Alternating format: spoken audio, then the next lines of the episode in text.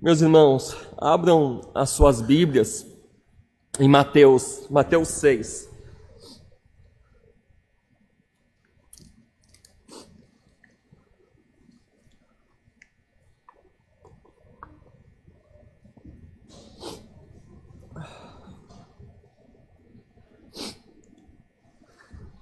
Hoje é um dia muito especial para nós. É uma data muito significativa pois foi uma data escolhida nos primórdios do cristianismo para comemorar o nascimento do nosso Senhor e Salvador Jesus Cristo, inaugurando assim a vinda do reino do nosso Senhor. E é sobre este reino que eu gostaria de falar com vocês nessa manhã. Mateus 6, versículo 10. Assim diz a palavra do Senhor: Venha o teu reino Faça-se a tua vontade, assim na terra como no céu. Façamos mais uma oração. Senhor Deus, Pai querido, Pai amado, aqui estamos em Tua presença neste momento para ouvir a Tua santa palavra. Que cada um de nós estejamos com a nossa mente bem aberta com os ouvidos bem atentos para ouvir, aprender a tua santa palavra e aplicar diariamente em nossa vida. A tua palavra é vida, a tua palavra é luz para nossos pés, a tua palavra é nossa bússola, Senhor. Fale conosco nessa manhã. Que ninguém saia daqui indiferente com a palavra que será pregada. Em nome de Jesus. Amém. Aqui, meus irmãos, o nosso Senhor Jesus ensina os seus discípulos a orar. Então, essa é a famosa oração do Pai Nosso, a oração dominical. E quando Jesus ensinou os seus discípulos essa bela oração, o seu objetivo não era dar uma fórmula, uma fórmula de oração que tinha que ser repetida pelos cristãos todos os dias como mantra, sem meditar, sem entendimento, mas sim nos deixar um modelo perfeito de oração que nos ajuda em nossas orações.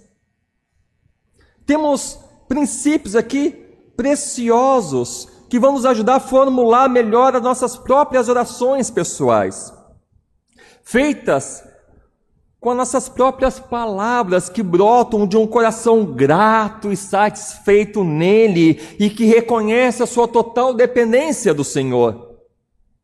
Mas antes de tratar do nosso texto em si e falar sobre o reino de Deus, a vinda do seu reino, através do nascimento do Messias, quero fazer algumas considerações gerais aqui com os irmãos que eu acredito que seja importante sobre a oração do Pai Nosso. Essa oração é dividida em três partes. A primeira parte, prefácio, Pai Nosso que está nos céus, que é seguida por seis petições, e no fim a conclusão, pois teu é o reino, o poder e a glória para sempre. Amém. Mas olha que interessante. Essas seis petições são divididas no meio, em duas partes.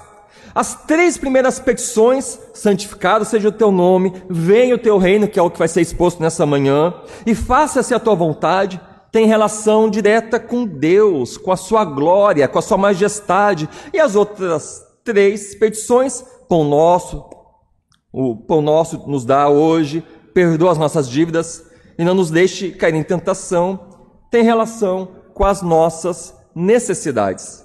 Essa é a estrutura que nós precisamos ter em mente quando olhamos para a oração dominical. Nas seis petições, as três primeiras exaltam, glorificam a Deus e a Sua Majestade. As outras três, as nossas necessidades.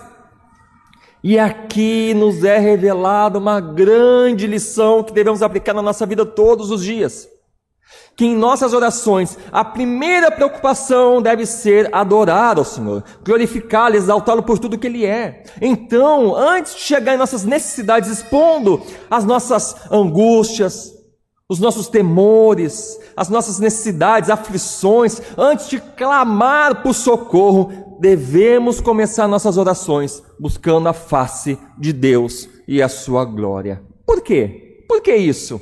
Porque Ele é o motivo do nosso viver. Ele é nosso Senhor, tudo que nós temos, tudo que nós somos é graças a Ele. Nele temos vida eterna, nele fomos criados, foram, fomos transformados de filhos a Ele em filhos de Deus. Nós possuímos inúmeros motivos para começar nossas orações com entusiasmo, glorificando o Seu nome, por tudo que Ele é, por tudo que Ele tem feito em nossa vida e ainda fará. Essa deve ser a ordem correta de nossas orações.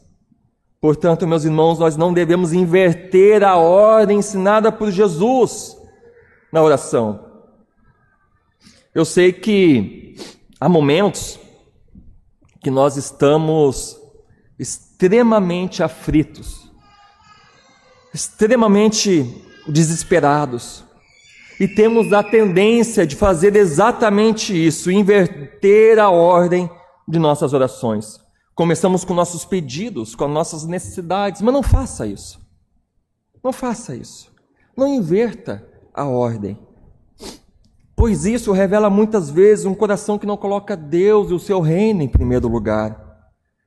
Revela um coração egoísta que se preocupa mais com as suas próprias necessidades do que com a glória de Deus. O próprio Jesus nos ensinou que devemos buscar o seu reino e as demais coisas serão nos acrescentadas. E sabe o que é o mais interessante de tudo isso?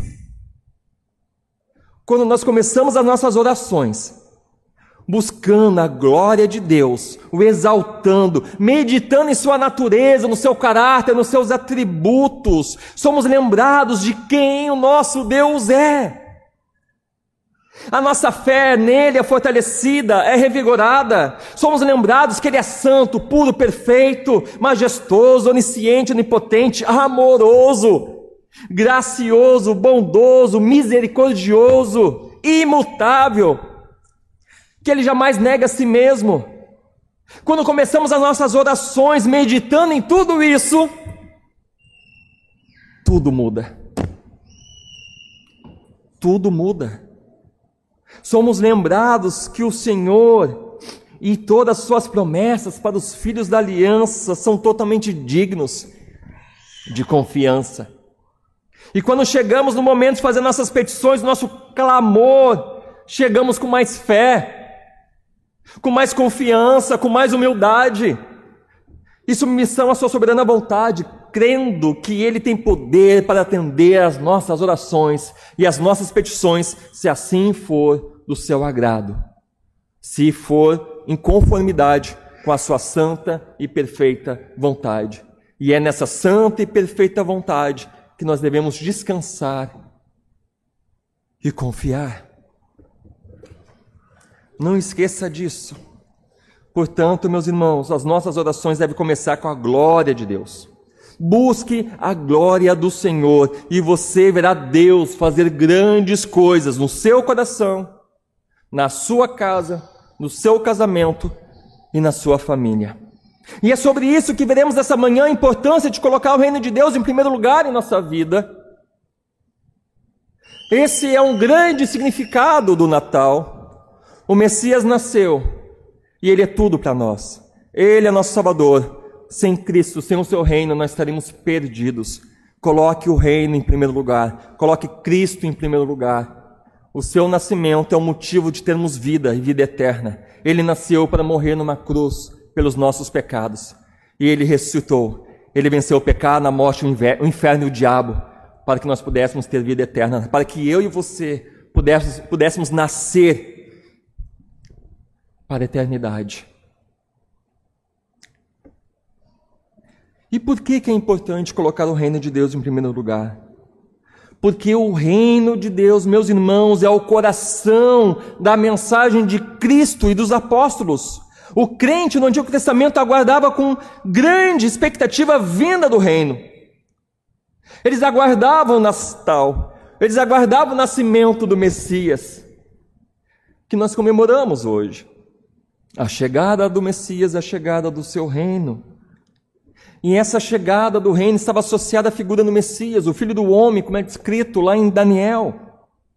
E a vinda do, do, de Jesus Cristo, o filho do homem, então ele inaugurou o reino de Deus. Por isso, meus irmãos, o reino está insoluvelmente ligado à sua pessoa, à sua mensagem, à sua vida, às suas obras. Absolutamente tudo incorpora a presença do reino que havia chegado em Cristo. Um pai da igreja do século II, Orígenes, ele falou que Jesus é alto Basileia. O que, que é isso? Jesus Cristo é o próprio reino em pessoa. Jesus Cristo não é apenas aquele que anuncia, proclama o reino, ele é o reino encarnado. Por isso, meus irmãos, que no Novo Testamento nos ensina que pregar o reino é a mesma coisa que pregar Jesus Cristo. Por isso que as nossas orações devem sempre envolver o desejo de que o reino de Deus venha. Portanto, Natal é entender que com o nascimento do Messias o reino chegou, foi inaugurado, e esta era a notícia mais aguardada de todos os tempos. Como aprendemos no domingo passado em Lucas 2. E a primeira coisa que eu quero ver, quero destacar com os irmãos, é o significado do reino. O que é o reino? O reino de Deus é o governo triunfante de Cristo sobre todas as coisas, tanto visíveis como invisíveis. Ela engloba todas as coisas. O reino de Deus significa que Deus é rei e age soberanamente na história, colocando em ação seus decretos eternos que ninguém pode mudar, realizando seus santos propósitos em Cristo libertando os seus eleitos do poder de Satanás, arrancando-os do reino das trevas e transportando para o reino da luz, lhes dando uma nova cidadania, uma nova vida, um novo rei Senhor, um rei libertador, um rei salvador. E a segunda coisa que eu queria destacar com os irmãos é a experiência do reino. Preste muita atenção no que eu vou dizer agora.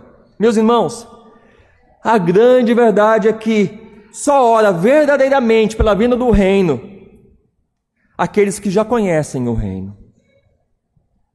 Aqueles que já experimentaram e têm experimentado o reino.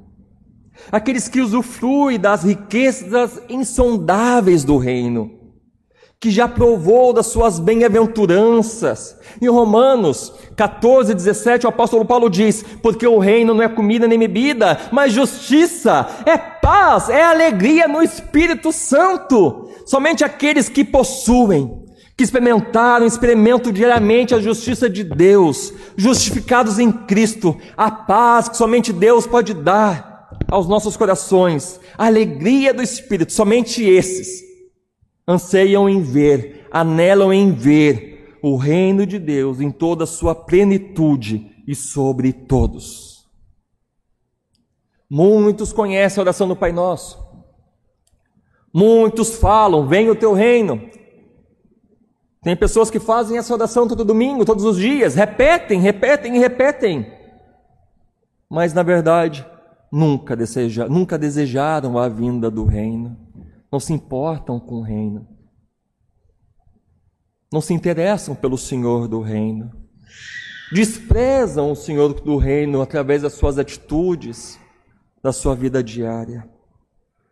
Somente aqueles que experimentaram o reino desejam que ele venha em sua plenitude. Essa é a grande verdade.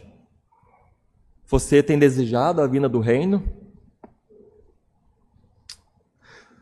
Por isso, meus irmãos, somente o cidadão do reino pode orar verdadeiramente: Senhor, venha o teu reino. Por isso, quando oramos pela vinda do reino, estamos fazendo, na verdade, meus irmãos, três pedidos. Estamos pedindo três coisas ao Senhor. Uma delas é que o reino de Deus se estabeleça no coração de todos os eleitos. Você tem orado por isso quando você fala, Senhor, venha o seu reino.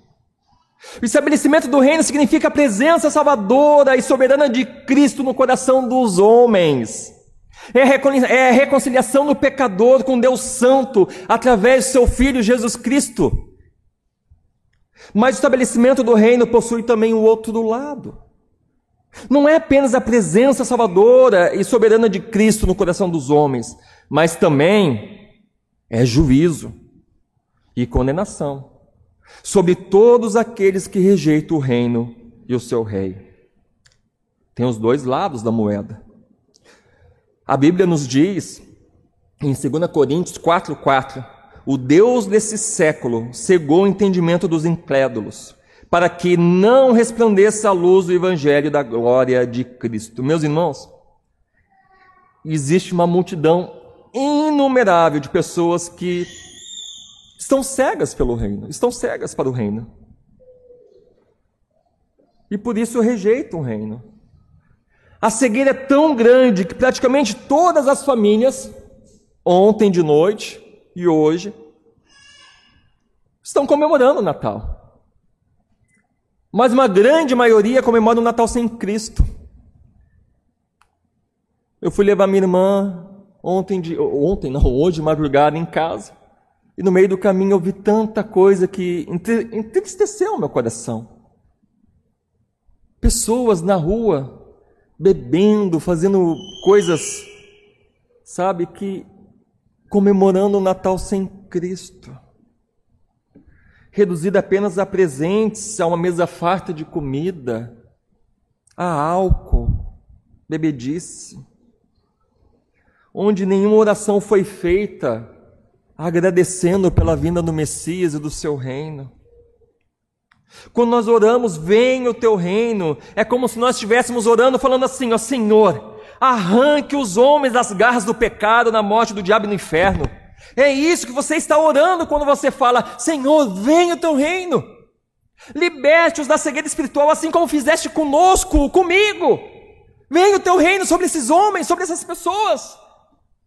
Estamos orando para que o mundo também veja o reino presente que já é visto por nós, mas eles não estão enxergando. Estão cegos para esse reino. Que está, infelizmente, oculto aos seus olhos. Talvez o reino esteja oculto aos olhos do teu pai, da tua mãe, do teu cônjuge, do seu filho, da sua filha, num parente amado, de um conhecido teu, querido. E isso entristece teu coração. Mas você está orando, Senhor, se revela para eles. Senhor, que eles possam participar do teu reino assim como eu participo também. Que um dia eles possam estar comemorando o Natal com o verdadeiro significado que ele possui. Meus irmãos, a igreja ora para que Cristo reina, reine no coração dos homens. Mas ele não apenas ora, a igreja não apenas ora, meus irmãos, mas também prega o evangelho do reino para que os homens conheçam a verdade, possam experimentar o governo redentivo de Cristo em suas vidas.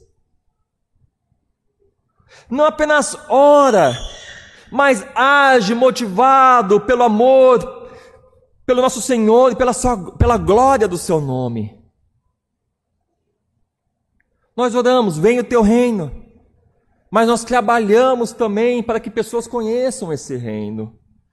Pregamos, ensinamos, exortamos, evangelizamos. Deus chama os seus eleitos por meio da pregação da palavra, este é o meio. Ele quer que o evangelho seja proclamado por todo mundo, pois os seus eleitos estão espalhados por toda a terra, pessoas de todas as línguas, povos e nações. É por meio da palavra, no poder do seu Santo Espírito. É dessa forma que Deus age. É dessa forma que Deus chama eficazmente, convence, transforma e edifica o seu povo, é pela palavra. E cada um de nós, eu, você, Crianças da UCP, vocês também. Adolescentes da UPA, jovens da UMP, os adultos, SAF, o PH, todos nós, sem exceção. Sem exceção. Ah, eu sou muito velho, vai no asilo falar de Jesus. Eu sou muito novo, fala na creche. Não tem lugar onde você esteja, onde Cristo não teve ser glorificado. Onde você está, você é a luz do mundo, o sal da terra. Você tem que brilhar como um farol intenso da glória de Deus. Aonde você estiver, Cristo tem que estar presente com, com você de forma intensa. Que as pessoas possam ver, não apenas com as suas atitudes, mas com as suas palavras, que você é um servo de Deus, que você é um discípulo do Deus glorioso. Nós temos essa nobre e honra missão de ser um instrumento nas mãos do Redentor. Para anunciar para o nosso próximo a chegada do reino. E ao fazermos isso, estamos demonstrando nosso amor tanto pelo nosso Senhor, como pelo nosso próximo. Não existe forma maior de você demonstrar amor por alguém do que apresentar o reino para essa pessoa. Muitos de vocês a, a, a, externaram o amor hoje ou ontem de noite, dando um presente de Natal para o seu filho, para o seu parente, para um amigo. Mas o maior presente que você pode dar, a maior demonstração de amor que você pode dar para um filho é trazê-lo na escola dominical, fazer culto doméstico, expor a palavra para o seu filho. Não tem brinquedo que substitua isso. A melhor forma que um homem pode presentear com a sua esposa no Natal é dizer: a partir de hoje eu serei o sacerdote do lar de verdade. Eu vou deixar de ser um homem fraco, medíocre. E a partir de hoje serei o sacerdote do lar e estarei expondo a palavra para você todos os dias. Iremos orar juntos todos os dias. É o maior presente que um homem pode dar para sua esposa. O maior presente que um homem pode receber da sua esposa, falar: Eu serei a sua auxiliadora. A partir de hoje, conte comigo. Eu estarei junto ao seu lado para, te tornar um homem mais bíblico, mais temente a Deus. Quando você tiver com preguiça de ir no culto, vou te puxar pela orelha, vou te arrancar, vou jogar a roupa em cima de você, tudo passadinho, ó, vamos pro culto. Não falte não. O maior presente que você pode dar é apresentar o reino, porque o reino é eterno. Os presentes que você comprou essa semana de Natal, meu irmão, não vai durar muito tempo. Se for criança, então, se durar até amanhã já é muito, dependendo do brinquedo que você comprou. Agora o reino, o reino é eterno. Nós fomos alcançados por essa misericórdia. E nós devemos compartilhar com os outros. O Senhor quer usar você, meu irmão, e não tem desculpas para não ser usado. Tu foste eleito antes da fundação do mundo para ser testemunha para ser discípulo de Jesus e não simpatizante. Simpatizante não entra no céu. Simpatizante não tem parte no reino de Cristo. Você pode usufruir de algumas bênçãos aqui que Deus derrama sobre a sua igreja, mas você não faz parte do reino. Você tem experimentado muitas bênçãos porque você está cercado de crentes ao seu lado. Não seja um simpatizante, seja um crente, seja um discípulo, seja uma testemunha de Cristo. E essas bênçãos que você tem recebido não são nada comparado com aquilo que Deus irá derramar sobre a sua vida e sobre a sua família, se você levar a sério as coisas do Senhor. Pode ter certeza, a palavra de Deus promete isso. Meu irmão, o Senhor quer te usar com poder e autoridade, começando com a evangelização da sua família, famí amigos.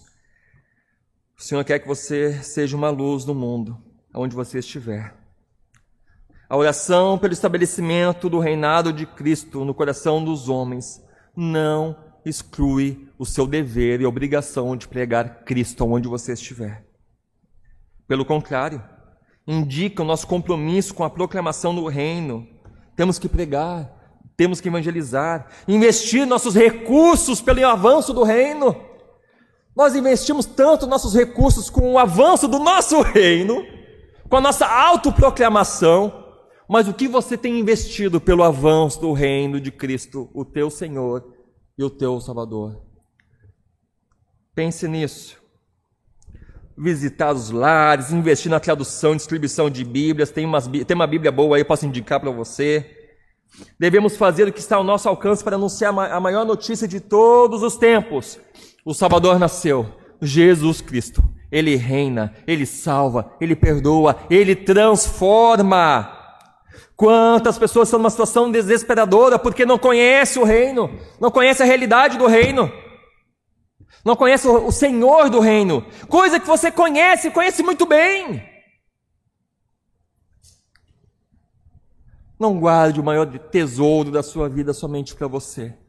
Fale de Cristo.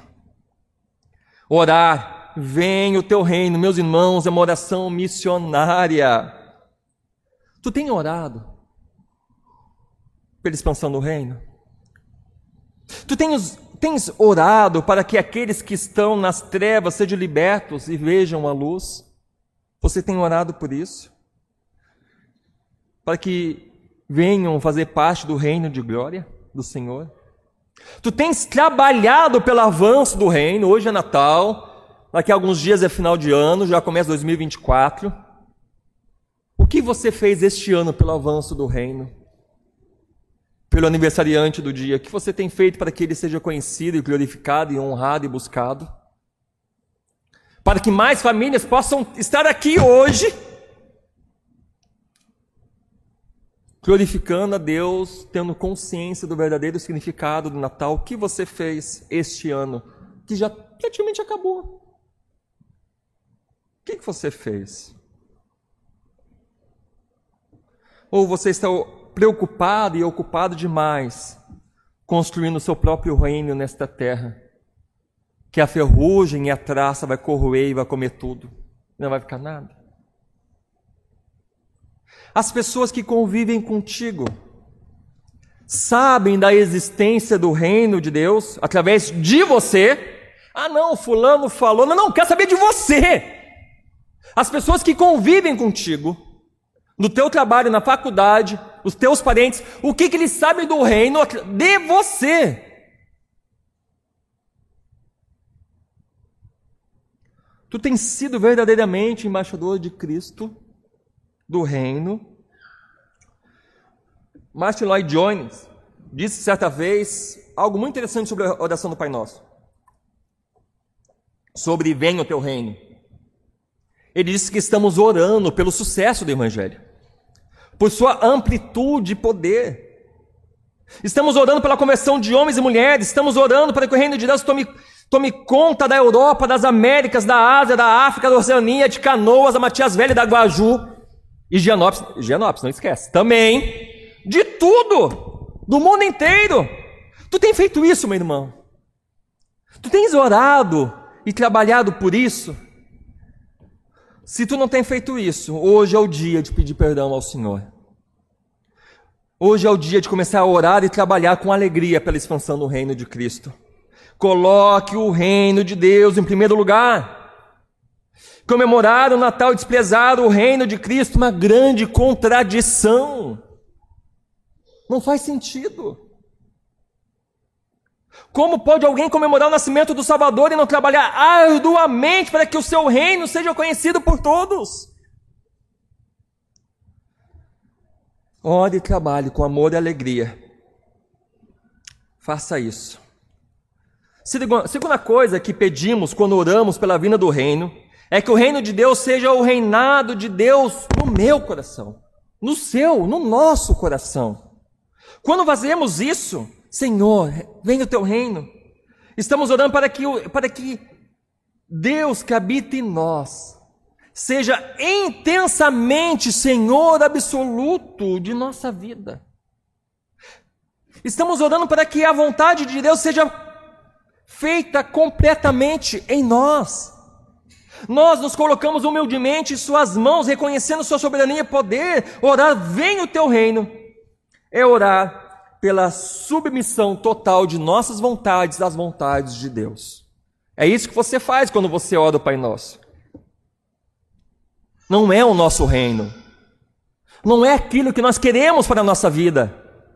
Mas nos submetemos ao Rei dos Reis nós nos submetemos ao seu reinado, ao seu senhorio, à sua soberania, não o nosso reino. Mas, mas essa é a tendência no nosso coração. Essa é a grande verdade.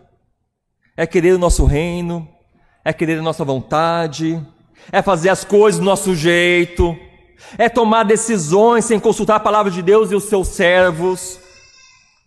Mas quando oramos, vem o teu reino, estamos nos submetendo ao Senhor Jesus Cristo.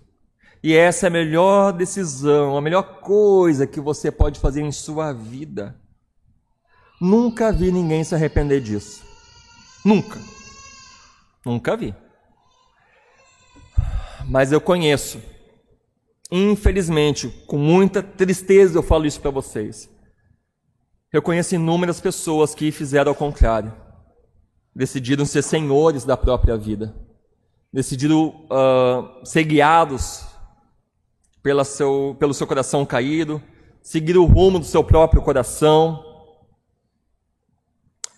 se tornando senhores da sua própria vida, queriam autonomia, e essas pessoas se arrependeram amargamente.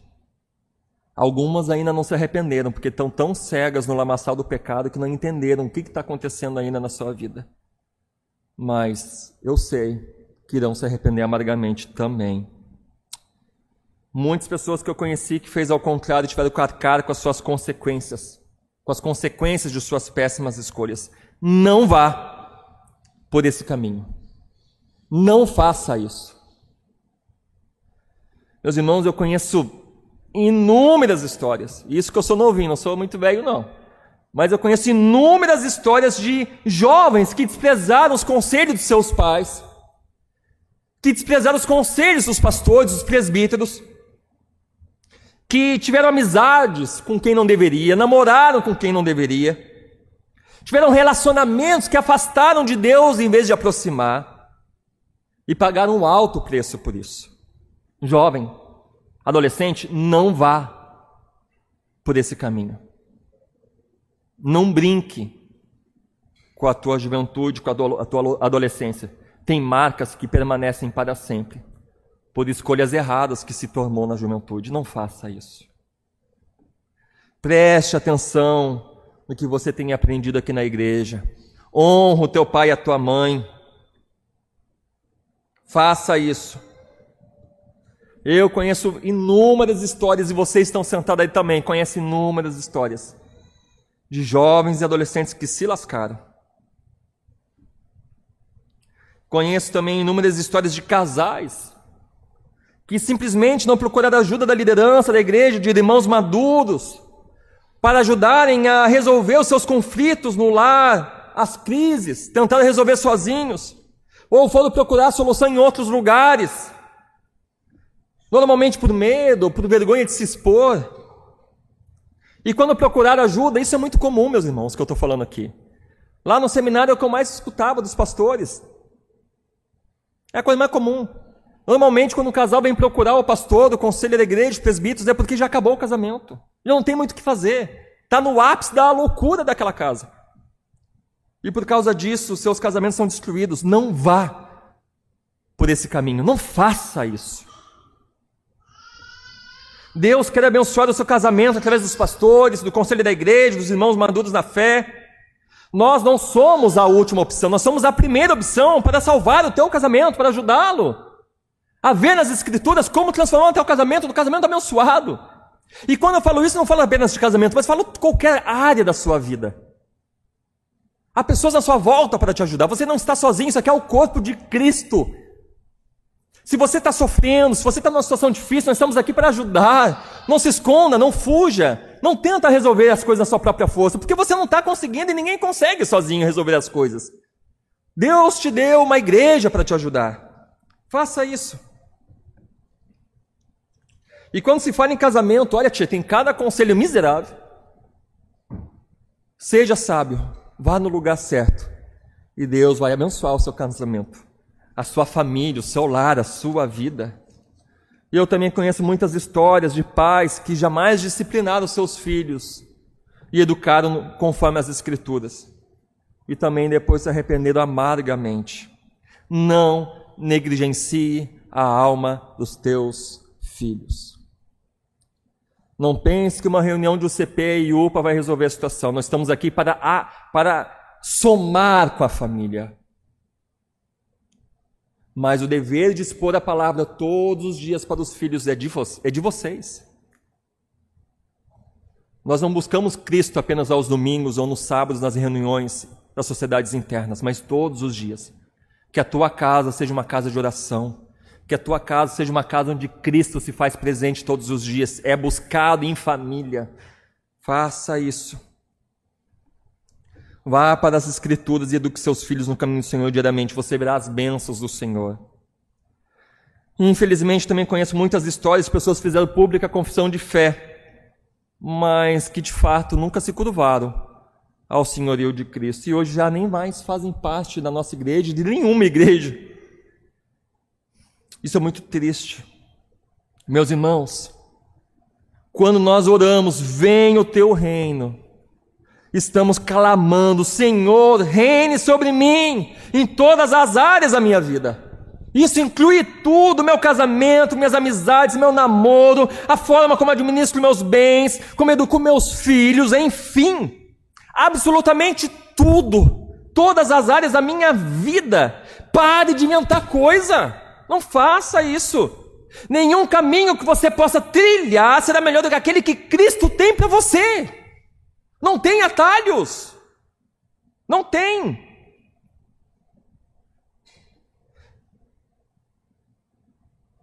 Não existe nenhum caminho melhor do que aquele que Cristo tem para você. Se submeta ao seu senhorio e colha os doces frutos da obediência do Rei do universo.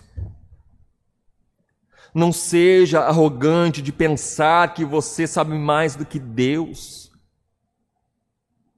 Sabe melhor do que Deus o que fazer com a tua vida, com o teu tempo, com teus bens, com a tua família. Não faça isso. Você irá trazer ruína sobre a sua vida e sobre a sua família.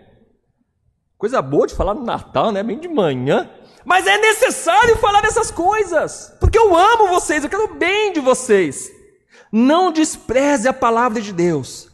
Submeta-se ao senhorio de Cristo e tenha uma vida abundante, uma vida plena, uma vida de paz, meio e meio às lutas, às adversidades da vida. Não existe nada melhor do que estar no centro da vontade de Deus.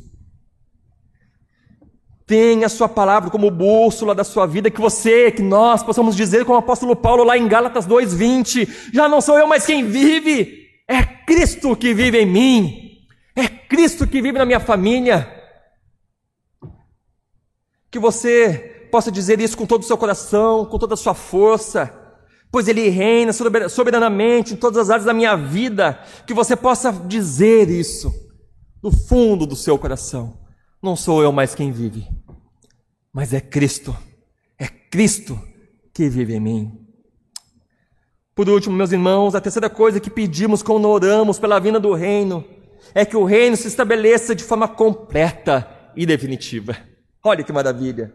É uma oração num sentido também escatológico. É uma oração voltada pensando na segunda vinda de Jesus. Quando ele voltar em glória e poder para estabelecer definitivamente o seu reino de forma completa sobre toda a criação, você está orando por isso também. Nós estamos orando para que Jesus volte logo, estabeleça seu reino de justiça e santidade para sempre. E quando ele voltar, ele vai restaurar todas as coisas. Tudo. Novos céus, nova terra, onde não haverá mais corrupção, guerras, pandemias, mortes, injustiça, violência, exploração, sofrimento, tudo isso vai deixar de existir. Um mundo livre do pecado, do diabo e da morte. Um mundo onde reinará a paz, o amor e a justiça.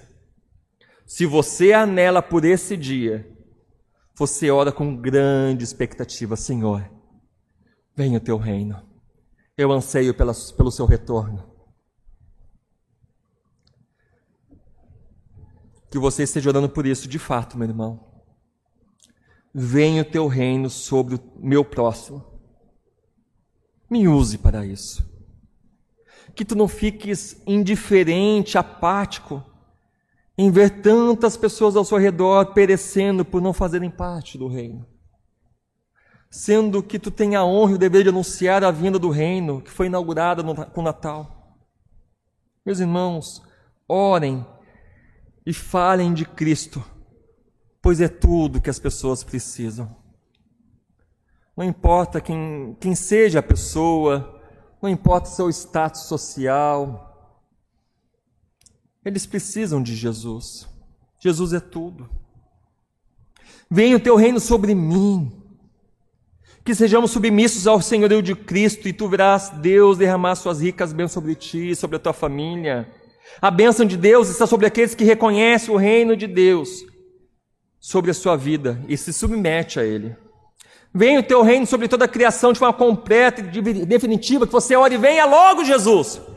Solteiro também, eu já, eu já escutei aquelas piadinhas, normalmente tem solteiro que fala isso, né? Ai, espera um pouquinho, né? Deixa eu namorar, casar. Não, não, venha logo! Eu quero subir solteiro, eu quero subir encalhado, eu quero, eu quero ver Jesus. Pare com isso. Ore, clame a Deus, eu quero ver Jesus.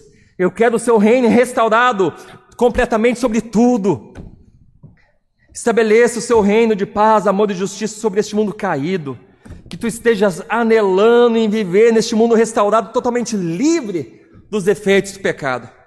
Meus irmãos, diante de tudo que nós ouvimos essa manhã, que a nossa oração neste Natal e que todos os dias da nossa vida seja: Senhor, venha o teu reino. Venha o teu reino sobre o meu próximo, venha o teu reino sobre mim e venha logo o teu reino sobre a terra e restaure todas as coisas. Eu anseio por este mundo sem pecado. Eu anseio por um mundo santo, por um mundo transformado pelo teu poder. Amém? Que nosso bom Deus abençoe a cada um de vocês, queridos irmãos.